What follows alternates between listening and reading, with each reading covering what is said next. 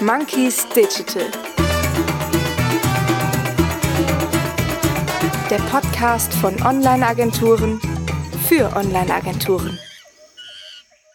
In der letzten Folge hat Uli Weber von der Schweizer Agentur Media Focus bei uns im Podcast mit zwei Paradigmen gebrochen, nämlich dass Marketing und Kommunikation nicht mehr getrennt sein sollten und dass die Datenerhebung, die ich brauche, um sinnvoll über Werbeinvestitionen zu unterscheiden, in den klassischen und digitalen Medien sich einfach um 180 Grad unterscheiden. Und heute ist er wieder zurück, um uns weitere Einsichten und Best Practices zu liefern. Und damit willkommen zurück, Uli. Sehr gerne. Aber dann verrat uns doch direkt zu Beginn, was denn der größte Fehler war, aus dem du etwas lernen konntest.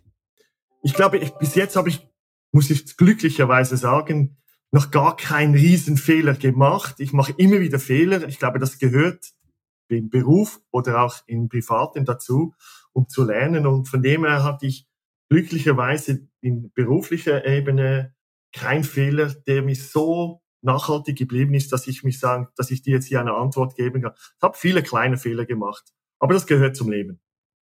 Ihr benutzt jede Menge KI-Methoden in eurer Arbeit. Was wird denn eine KI hoffentlich niemals können?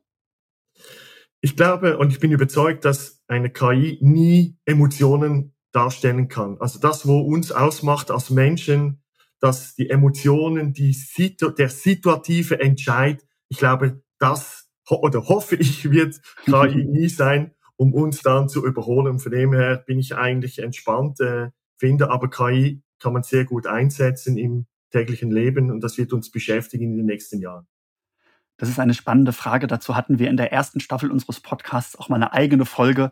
Wird eine KI jemals Emotionen haben? Wir waren uns im Dreierteam auch nicht wirklich einig, ob das jemals passieren wird. So, jetzt um ein Vorurteil zu erwärmen. Gibt es für dich als Schweizer überhaupt sowas wie Stress? Und wenn ja, wie gehst du damit um? Absolut. Ich glaube, Stress äh, hört nicht vor Ländergrenzen auf. Ich, und das sind die Schweizer auch nicht anders. Definitiv gibt es Stress. Ich glaube, äh, umzugehen damit ist ein Ausgleich zu haben, sei das jetzt äh, im, hauptsächlich hoffentlich im privaten, Familie, Kinder, Hund. Ich glaube, das hilft am meisten, sich andersweitig noch aktiv zu tätigen oder auch Sport zu machen, um dann wieder äh, fit zu sein. Und du als Junge, oder was war cooler als Junge? Ritter, Cowboys oder Dinosaurier? Äh, Cowboys. Den Dinosaurier habe ich natürlich aufgezählt, weil du dich in der ersten Folge als digitalen Dinosaurier bezeichnet hast. Man findet heute nicht viele Menschen, die noch äh, Yahoo-Werbung gekannt haben.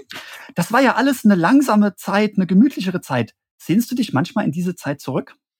Sie war sehr, sehr spannend, definitiv. Und äh, ja, manchmal sehne ich mich zurück, weil es war so eine Goldgräberstimmung im wahrsten Sinne des Wortes. Mhm. Äh, du hast es richtig gesagt, wir waren äh, zuständig für die Vermarktung von Yahoo in der Schweiz. Ich bin 1999 in die digitale Welt eingetaucht und es war sehr, sehr spannend und sehr, sehr schnell. Äh, dazu mal hat man immer schon gesagt, ein digitales Jahr ist zweimal so schnell wie ein klassisches Jahr und da kann man sich vorstellen, was da alles so lief in dieser Zeit. Wo siehst du denn deine Agentur in zehn Jahren? Das ist eine gute Frage, da sind wir gerade daran, äh, da, uns dahin zu schaffen. Ich sehe uns wirklich als, als Datenhub, als Consultant, als Partner für unsere Kunden, um die Mediengattung oder die Disziplinen Marketing, Kommunikation, Sponsoring und Unternehmensdaten miteinander zu verschmelzen, miteinander zu analysieren und schauen, wo gibt es äh, Abstimmungen, wo gibt es Optimierungsbedarf, so dass wir eigentlich äh, den Kunden aufzeigen können, wie sie ihre Medien oder wie Sie und Ihre Agenturen die Kampagnen besser optimieren können in Zukunft. Und wenn wir dann in zehn Jahren dort stehen und ihr hoffentlich euer Ziel erreicht habt, ich drücke euch die Daumen, werden wir dann noch Bücher aus Papier lesen?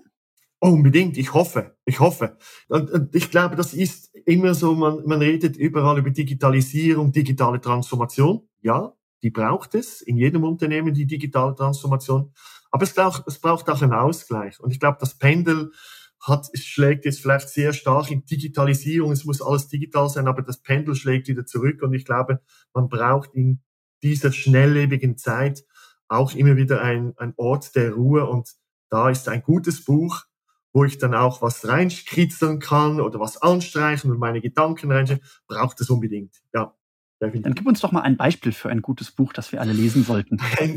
Ja gut, es gibt sehr viele gute Bücher, ob das jetzt privat oder äh, geschäftlich ist. Ich lese immer wieder mal im Privaten auch das, das Buch Der Alchemist von äh, Paolo äh, Coleo, wo es darum geht, dass man seinen Traum verfolgen soll, unabhängig was für Steine einem in den Weg gelegt wird. Wenn man einen Traum hat, äh, muss man den leben und äh, man fällt um, man muss aufstehen, wie heißt das so schön, sein Krönchen aufsetzen und weitermachen. Ich glaube, das ist so ein, ein gutes Buch, das sicherlich immer wieder Sinn macht. Und beruflich, ja, da gibt es so viele. Im Moment äh, hatte ich wieder mal das Buch gelesen von Simon Sinek. Frage immer warum. Ich glaube, das ist ein Buch, das jedes Unternehmen sich zugute ziehen muss, um immer wieder zu schauen, nicht die Inside-Out-Optik, also wie finde ich als Unternehmen, was der Kunde braucht, sondern die Outside-In-Optik, was braucht der Kunde und fragen, warum braucht der Kunde mein Produkt und so weiter. Ich glaube, das ist auch ein Buch oder ein Ansatz, der immer wieder wichtig ist und den man immer wieder regelmäßig zuziehen soll. Letzte Frage. Wer aus der Werbebranche oder der Agenturenbranche sollte denn unbedingt mal bei uns im Podcast gehört werden?